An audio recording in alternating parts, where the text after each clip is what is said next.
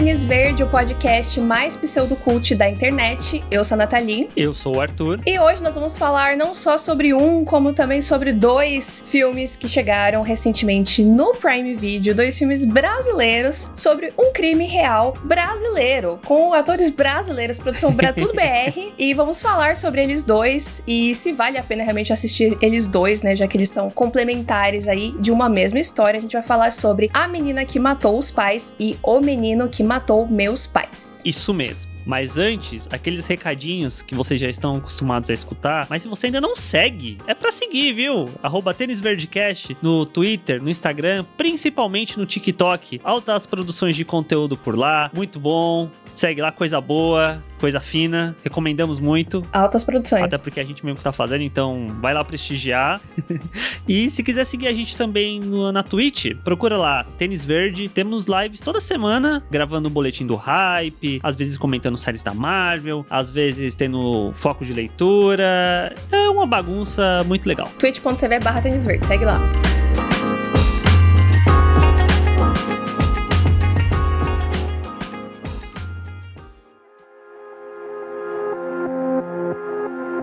Então para quem não era nascido ou não se lembra, lá em 2002 aconteceu um crime que chocou o Brasil, né? Foi uma parada muito marcante para quem é, já era crescido o suficiente para entender o que estava acontecendo naquela época, né? No caso, nós já éramos bem grandinhos e temos lembrança, né, de ver essa cobertura, que foi o assassinato, né, dos von Richthofen. E depois o plot twist que foi, né, a descoberta de que eles foram na verdade mortos pela própria filha, junto com o namorado dela na época, o Daniel Cravinhos, e o seu irmão também, o Christian Cravinhos. Então, Suzane e eles dois foram é, condenados por esse assassinato, depois, assim, de uma cobertura mega midiática e tal, desse desse crime, porque os von Richthofen são muito cheios da grana e tudo mais. E aí só tomou proporções ainda maiores quando foi descoberto que a Suzane estava envolvida nisso. Os dois filmes, então, vão contar sobre esse caso e tem dois filmes porque são duas perspectivas. Então, a, a galera da produção pegou os depoimentos, né, tanto da Suzane quanto do Daniel, do julgamento dos dois, que aconteceu alguns anos depois, para construir o roteiro desses dois filmes. Então, a menina que matou os pais é a perspectiva do Daniel Daniel, onde ele coloca a Suzane como uma garota ali meio descontrolada e tal, e que foi a grande idealizadora do, do assassinato. E o menino que matou meus pais é a perspectiva da Suzane, onde ela é uma pobre garotinha rica, ingênua, que foi levada ali para um mau caminho pelo namorado, o Daniel. Então, basicamente, um joga a culpa no outro e fica para nós, né, espectadores, acreditar ou não em uma das versões, em nenhuma das versões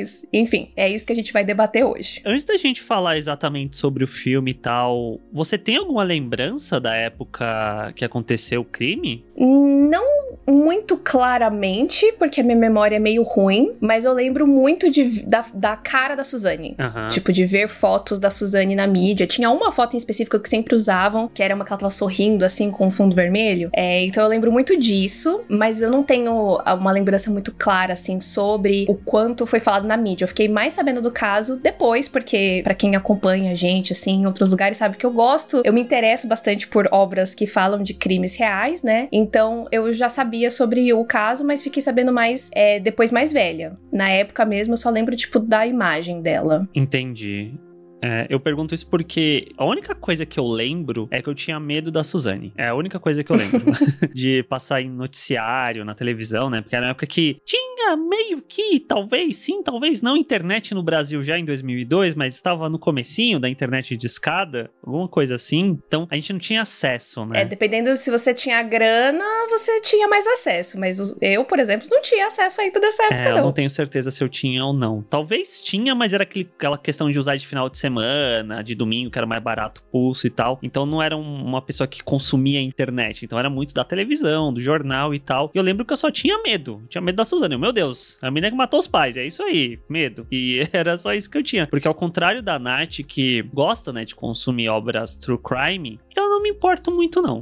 parece meio esquisito, parece que eu sou meio psicopata, né? Não é que eu gosto, é que eu acho interessante. Eu acho interessante quando, não só filmes de ficção, mas documentários também, que vai explorar justamente quem são essas pessoas. Por que, que elas cometem crimes uhum. terríveis, né? E eu acho que isso que é muito bacana. Bacana não, né? Interessante mesmo. Acho que interessante é a palavra que define. De você entender mesmo de onde essa pessoa veio, por que esse comportamento, como a gente também ficar atento, né? Porque tem muita coisa que vem ali da infância de serial killers, por exemplo, né? E são coisas muito pequenas que você já consegue pegar na infância e que poderiam talvez ser tratadas, evitadas, muitas questões sobre saúde mental de uma forma geral. Então eu considero bastante interessante e eu acho que é isso que me atrai, assim, de, de entender essas pessoas, né? Entendi, entendi. E se precaver, enfim, e até entender, tipo, a evolução de como foi pra polícia, enfim, de como lidar com esses casos? Uhum. né? Porque o caso da Suzane, né, foi uma coisa muito pontual, né? Não dá para saber se ela se tornaria uma assassina em série, sabe? Mas em outros casos, sim, as pessoas matam diversas pessoas e aí tem todo o rolê de como descobrir, como encontrar o modus operandi, tal, tal, tal. Então eu considero tudo isso bastante interessante. E não sou psicopata, tá, gente? Tô só tentando me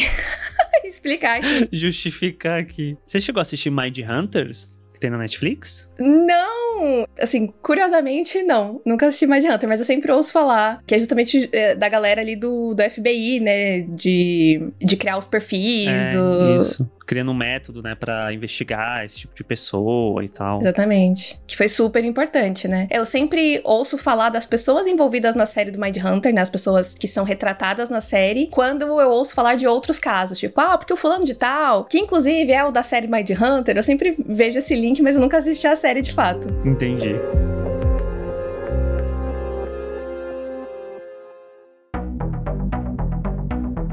Mas então, vamos falar sobre os filmes especificamente, né? Que ambos os filmes têm roteiro do Rafael Montes e da Ilana Casoy, que é uma dupla, né? Que já trabalhou anteriormente junta, fazendo um livro que virou uma série na Netflix, que é o Bom Dia Verônica, que vai ter uma segunda temporada, Exato. inclusive, porque fez muito vai, sucesso. Vai, vai, renovadíssima.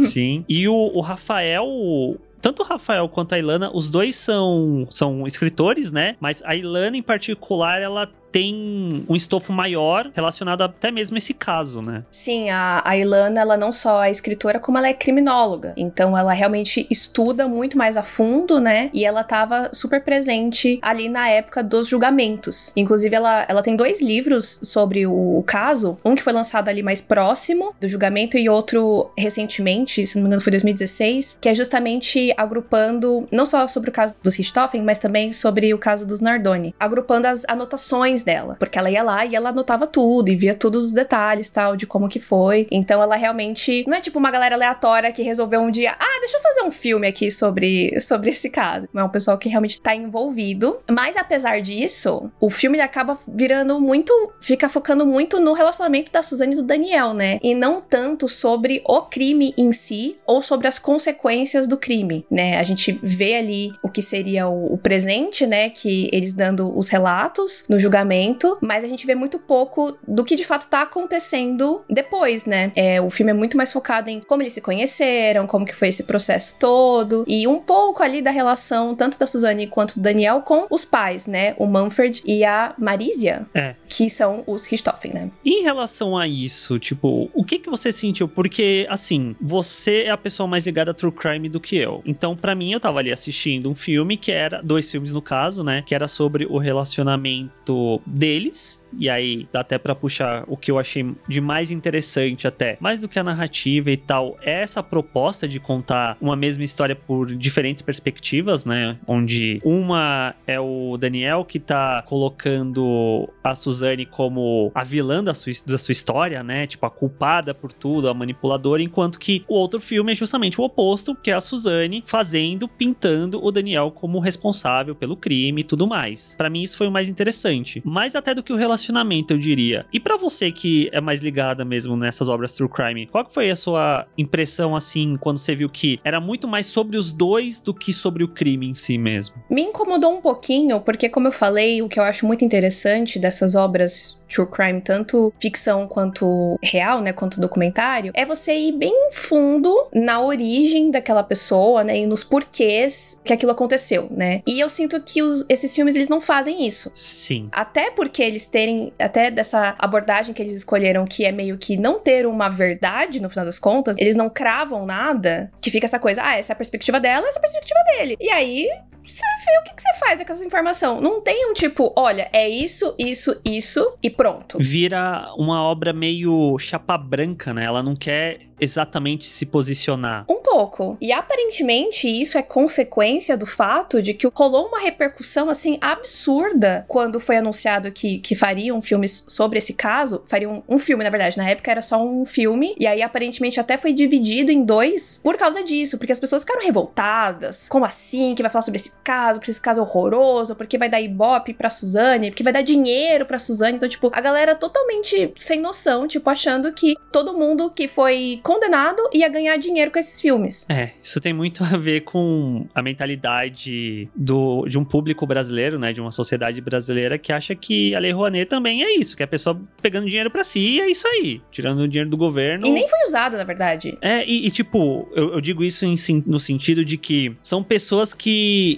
se revoltam com a sua própria ignorância, sabe? Elas não procuram saber exatamente sim, sim. O, quais são os meandros dessas adaptações, de pegar essa história e contar, qual que é o envolvimento da Suzane, por exemplo, sabe? Não, a pessoa só deduz que a Suzane vai ganhar dinheiro, que isso é errado, isso não pode acontecer. E ela não procura, tipo, ir na, pra segunda página, sabe? Não procura ir pesquisar pra de fato saber quais são as informações em torno do filme. É muito mais fácil a pessoa se revoltar sem saber exatamente o que tá acontecendo e é isso. O que é muito estranho, porque assim, é claro que é muito da cultura dos americanos, né? Esse tanto de conteúdo de true crime e tal. Mas, tipo, isso tá vindo muito pro Brasil. Sim. Não é à toa que tem tanta gente que, enfim, faz aí podcast, faz vídeo falando sobre vários casos. Porque muita gente aqui consome, né? Exatamente. Muita gente aqui no Brasil consome. Exatamente. E é muito interessante é, obras como O Caso Evandro, como O Dom, que a gente já comentou aqui no podcast também. E agora esses filmes, pelo bem ou pelo mal, de falar sobre as nossas histórias, sobre os nossos casos, pra gente entender algumas coisas sobre o nosso país, sabe? Coisas que aconteceram, às vezes falar sobre questões policiais, jurídicas do país, enfim, é, tudo isso é interessante, sabe? É importante. E não ignorar que essas coisas aconteceram, sabe? Como se não tivesse existido. É que eu acho que isso, infelizmente, tem muito a ver também com a forma como o brasileiro lida com a sua própria história, né? É, a forma é, vamos fingir que isso não aconteceu. Não vamos tentar tipo, entender por que certas coisas aconteceram, aprender com elas para no futuro isso não voltar a se repetir. É muito mais fácil negar o passado do que tentar aprender com ele, né? E isso eu acho que acaba Sim. se refletindo até mesmo nessas obras que nessas séries, em podcast, o filme, de querer contar essas histórias e a reação imediata da maioria das pessoas é negar isso. Enquanto que trocentas obras true crime são feitas lá fora e o brasileiro consome como se não tivesse nada demais. Sim. E é muito esquisito que o caso Evandro ficou muito popular, né? Muita gente assistiu, mas não sei se as pessoas acham que por ser documentário tá tudo bem, aí ficção não, sei lá. É, o caso Evandro, em particular, ele teve eu diria que ele teve dois momentos, né? Teve o do podcast mesmo, né? Quando ele tava saindo e tal. Aí depois a Globo comprou os direitos e aí transformaram num, numa série documental mesmo. Sim. É que eu acho que quando chegou no formato de série foi quando pelo menos para minha percepção, foi quando explodiu muito, assim, muita uhum. gente foi é, conhecer e assistir e tal. Enfim, eu particularmente acho muito estranho e muito burro das pessoas acharem realmente que essa galera ia ganhar algum dinheiro com isso, tipo, ou que as pessoas da produção do filme estariam interessadas em dar dinheiro, sabe? Tipo, enfim. Mas, dito isso, dito tudo isso, eu acho que por causa dessa recepção que foi negativa e que depois, porque os filmes eles iam ser lançados no cinema cinema, né? E a pandemia estourou muito perto ali de quando ele ia lançar. Então já tava rolando divulgação e tal. E tinha algumas imagens de divulgação que eu vi agora recentemente, pesquisando sobre o filme, que era tipo, sei lá, imagem do Instagram da distribuidora do filme, falando: ah, 10 fatos sobre a menina que matou os pais e o menino que matou meus pais. E era tipo: este filme não foi feito com dinheiro público. este filme não vai dar dinheiro pra Suzane. Sabe, umas coisas que eu fiquei. Gente, eu não acredito que eles estão tendo que explicar essas paradas temporada, sabe? Então, me passa muito essa impressão de que rolou esse medo muito grande de fazer um posicionamento sobre essa história. Sim. Sobre o que, que eles acham realmente que aconteceu. Fosse para colocar a Suzane como uma grande vilã ou não, sabe? Tipo, eles poderiam ter feito essa escolha. E no final das contas, eu acho que poderia ter sido, na verdade, um filme só. Não precisava ter dois filmes, sabe? Eles poderiam ter feito desse jeito, sem cravar nada, mas juntar as duas perspectivas em um filme só. Tipo, às vezes eu fico me questionando da necessidade de ter dois filmes separados, sabe? Se no final das contas a gente não chega a lugar nenhum, entre aspas, sabe? A gente não chega numa conclusão. Por essa perspectiva que você levantou, eu, eu super concordo. No sentido de que são dois filmes que não servem para nada. Se você para pra pensar no sentido de que os filmes não se posicionam. A posição deles é um contando a história, colocando o outro como culpado, e é só isso. Então, qual que é o real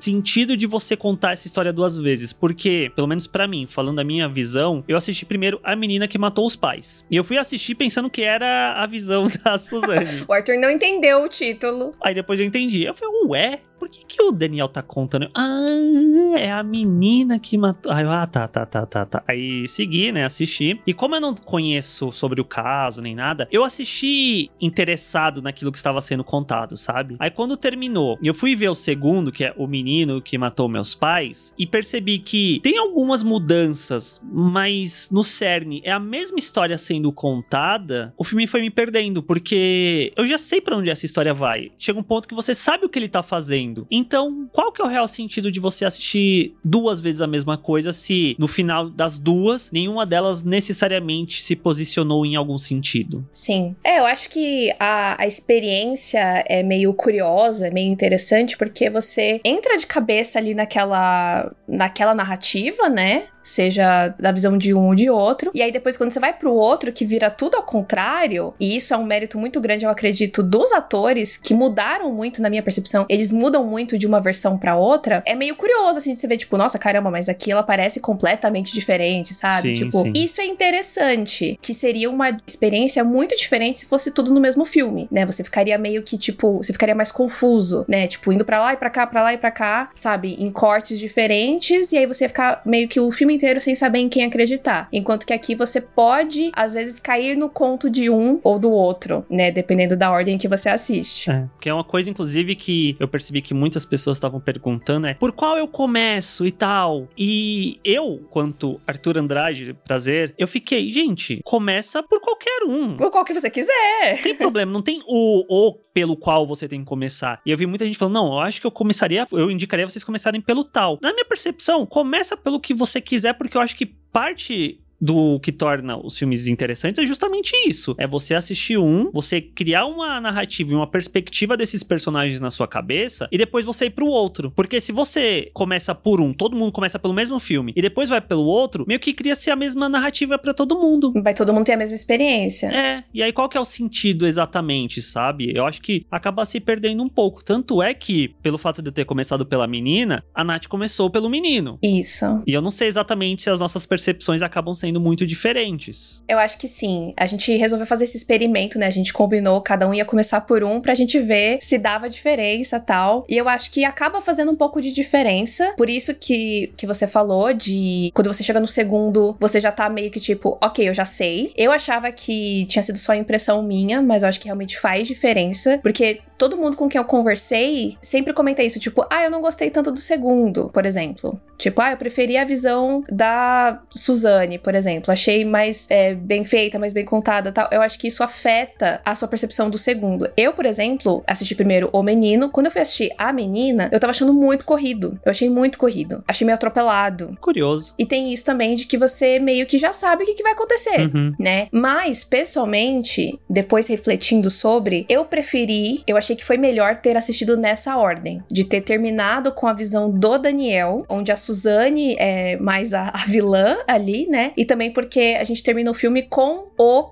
crime de fato. Então eu achei que foi uma forma mais dramática de terminar a história, sabe? De realmente vendo acontecer. Porque da perspectiva que eu tava, a percepção que eu tava tendo era, eu não tinha visto meio as coisas acontecerem, né? Porque no Menino que Matou os Pais não mostra. A gente tá com a Suzane ali meio, meio uhum. louca, meio surtada, a gente não vê. Então eu, de fato, eu meio que tive a conclusão mesmo quando eu assisti o segundo, né? A menina. E aí eu vi, de fato, o crime acontecendo e tal. Então meio que para mim realmente fechou um ciclo. Entendi. E também você sai com uma impressão mais negativa da Suzane, né? Quando você assiste a menina por último. Que aí entra também uma questão pessoal minha, né, que eu acredito um pouco mais na versão do Daniel, né? Eu acredito que tem verdades nas duas versões, mas na minha percepção, a Suzane é peculiar, para dizer o mínimo, entendeu? Tanto que por Arthur não acompanhar tanto essas coisas tal, eu mandei para ele depois uma entrevista com a Suzane, que ela deu uma entrevista pro Fantástico. Foi um pouquinho antes do julgamento, se eu não me engano. E aí, você olha para ela e fica, ah, então tá bom, né? Meio esquisito, assim. Qual que foi? Você que já tinha medo dela, o que, que você sentiu quando você assistiu essa entrevista? Pavor.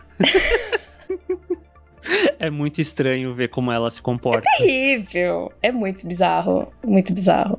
Inclusive, a Carla Dias, ela pegou muito desse jeito meio bizarro da Suzane, né? Tipo, que tem umas coisas que você vê e fala assim, nossa, mas que menina esquisita, né? Ela, a forma como, como ela fala, a expressão corporal dela, você fica, nossa, a menina é muito estranha. Só que aí você vê a Suzane de fato, ela é meio esquisita mesmo. Ou era, né? Depois teve uma entrevista mais recente com o Gugu, inclusive, que ela já tá bem diferente, tá? Ela tá mais velha. Mas naquela época ali, ela era bem estranha. Porque, né, o que dá a entender, o que a gente consegue tirar disso, é que ela tava realmente criando essa personagem de tipo, ai, eu sou só uma pobrezinha, eu sou muito inocente, ai, porque ele me deu muita droga, e aí eu não sabia o que eu tava fazendo, não sei o que, tal, tal, tal. E tipo, aí na entrevista do Fantástico, ela tá lá com o advogado falando no ouvido dela: olha, você vai falar assim, assim, assado, aí você vai chorar, tá? Aí você fica, ah, minha filha.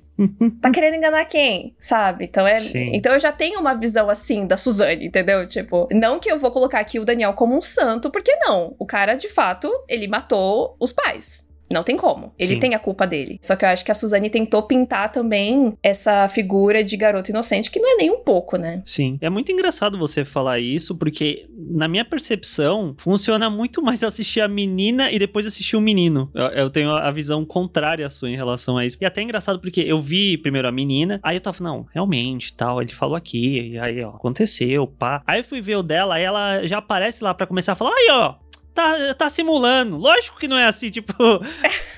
entendi, entendi. Você já sabe os fatos, né? É, e você cria uma visão daquele personagem, daquela pessoa. Então, quando você vai ver o outro, você já tá com a sua visão comprometida em certo nível em relação a isso. Entendi. E também pelo fato de que, e aí até é curioso isso, porque você fala, ah, a menina acaba com o crime, então eu vi o crime. Enquanto que eu assistindo, primeiro eu vi o crime, aí depois no menino eu vejo a Suzane fingindo lá que tá toda trelouca, meu Deus, o que que aconteceu e tudo mais. Mas tem uma, só uma questãozinha ali que me faz crer que primeiro é o a menina e depois o menino, mas enfim, pensando agora nem faz muito sentido. Porque durante a menina a gente tá vendo o Daniel lá depondo e os pais dele estão atrás. Aí quando a Suzane vai depor no filme dela, tem uma hora que o pai do Daniel levanta, ah, mentirosa do caralho, sei o quê, e sai. E ele sim, não sim. volta mais. Eu falei, ah, então foi depois. Uhum. Mas nada impede dele ter saído, na hora que foi o filho, ele voltou e sentou e. E voltar, é, é. verdade. É, no final das contas, meio que cria-se um looping, né? Uhum. Eu acho que até pela forma como eles colocam, de ter a, entre aspas, cena pós-crédito, né, no final Sim. do filme, de tipo, ah, assista a outra versão. E aí tem esse, tem o trechinho, né, da, da Suzane ou do Daniel falando, tipo, ah, então, porque eu sei que ele falou coisas horrorosas de mim, eu sei que ela falou coisas horrorosas sobre mim, mas não é bem assim. Então você fica tipo, ah, beleza, tem que ver o outro. E meio que eles viram esse looping, né? Um filme que podia ser um TikTok. Como assim? Porque o lance do looping. Ah, por causa do looping? Nossa, Arthur. Arthur foi longe, hein? Porém, contudo, todavia, não obstante, eu sinto que os dois acabam sendo meio complementares, né? No sentido de que tem algumas coisas que um filme vai aprofundar mais e outras vão ser só citadas. Enquanto que no outro filme, essas coisas que são citadas em um, no outro são mais desenvolvidas, você vê mais sobre aquelas coisas e cria-se esse complemento, né, em relação às uhum. Sim, eu acho que isso foi o que eu achei mais legal, assim, de, de fazer sentido você assistir os dois filmes. Porque tem algumas cenas que são exatamente iguais, e aí só troca algumas coisas, né, e tal. É, mas é a mesma cena. Mas tem isso de que, tipo, em um filme é citado um fato que a gente não vê, mas a gente vai ver melhor na outra versão e tal. É, então isso é bastante interessante. Eram esses momentos que os filmes me ganhavam mais do que necessariamente ver a mesma cena, só que de um jeito diferente. Sim, poderia ter mais disso, eu acho. Ia trazer um dinamismo melhor, né? Sim, sim. E no final das contas, os dois filmes eles acabam sendo muito comentados e, e tem essa divulgação muito grande, porque é um caso muito famoso e por causa desse, desse formato, né? Mas de resto, o filme ele é muito simples. É uma produção bem ok, não é? Ai meu Deus, eles são ruins. Não, eles são feitinhos ali de um jeito normal. Sim. né? Mas não tem nada que se destaque muito, assim, em relação cinematograficamente falando. Para mim, o destaque realmente fica fica no, nos atores, assim, a Carla Dias e o Leonardo Bittencourt. Acho que eles carregam realmente nas costas, porque o filme é muito sobre eles né? E é muito interessante de ver, principalmente a Carla, de como muda, né? Eu, eu fiquei muito impressionada quando eu vi, quando eu fui ver o, a menina, depois de ter visto o menino, como ela tá completamente diferente, né? Sim. Então isso é bastante interessante, mas de resto, né, meio ok. É, acho que uma boa forma de definir isso é, não é um, um filme, ou melhor, não são dois filmes que eu assisti e falei, meu Deus, amo cinema, olha essa cinematografia. Behold, não. cinema. É, definitivamente eu assisti e falei, são filmes. Mas, tipo. Filmes feitos. É, filmes que já foram feitos. Porque, por exemplo, o Dom, que também é do Prime Video e é uma série, cinematograficamente falando, é muito É mais foda. cinema dos recursos que ele usa, Sim. de câmeras e tudo mais, do que esses dois filmes são. Os filmes em si, eles se seguram por conta dessa proposta, principalmente, Uhum. eu sinto. E deram sorte, né? Porque você até falou, né, que também é do Prime Video, mas o- os filmes não foram feitos pelo Prime Video, né? O Prime Sim. Video adquiriu depois. E eu acho que isso foi muito bom pra esses filmes. Porque o esquema que eles iam fazer, de lançar no cinema e tal, ia ter é, valor promocional ali pra você comprar os dois ingressos pra assistir os dois filmes. Mas eu, sinceramente, não sei o quanto isso ia dar certo. Eu não veria.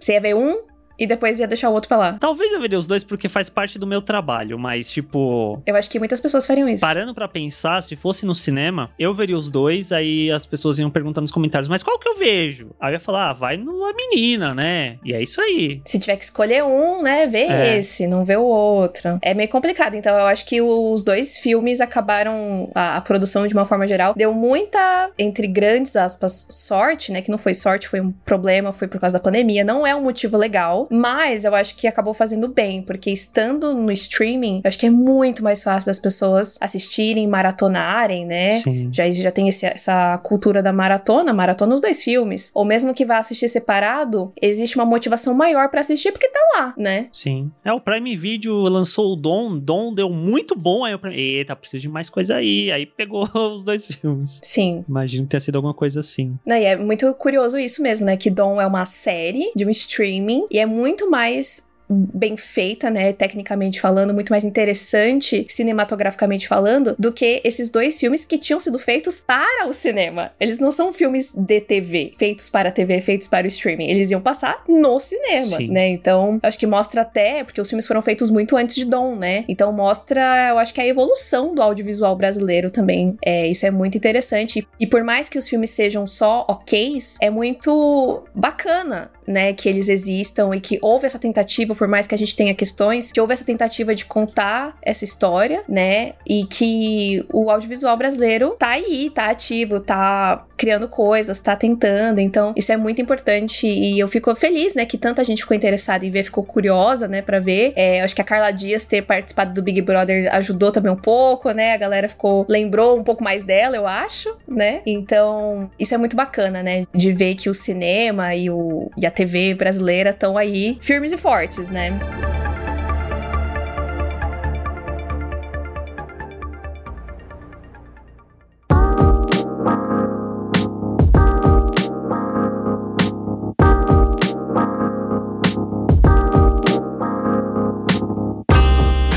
E é isso, gente. Essas foram as nossas impressões, a nossa discussão sobre a menina que matou os pais e o menino que matou meus pais. Se vocês já assistiram aos filmes, compartilhe com a gente o que você achou nas nossas redes sociais, arroba tênisverdecast no Twitter, no Instagram. Também tem os nossos pessoais, né? Que é o arroba natfanatic e o arroba senhor underline arte. Segue a gente lá também. Tem o TikTok do Tênis Verde, arroba tênisverdecast, conteúdos de altíssima qualidade, toda semana. sim, sim. Sempre tem coisa legal lá de curiosidades. É, o próprio Menina que Matou os Pais, Menino que Matou Meus Pais, tem vídeo lá sobre o filme que a gente lança antes e tal. Então, fiquem ligados no TikTok que sempre que a gente tem, consegue colocar as nossas mãozinhas, os nossos olhinhos em coisas antecipadamente, é lá que sai primeiro. Então, segue a gente lá que tá bem legal. Sim, first look é lá, depois é só no podcast. First look. Quem vê até pensa, né? Mas é isso, gente. Espero que vocês tenham gostado. E a gente se vê no próximo episódio, então. Tchau! Tênis verde, tênis verde, tênis verde.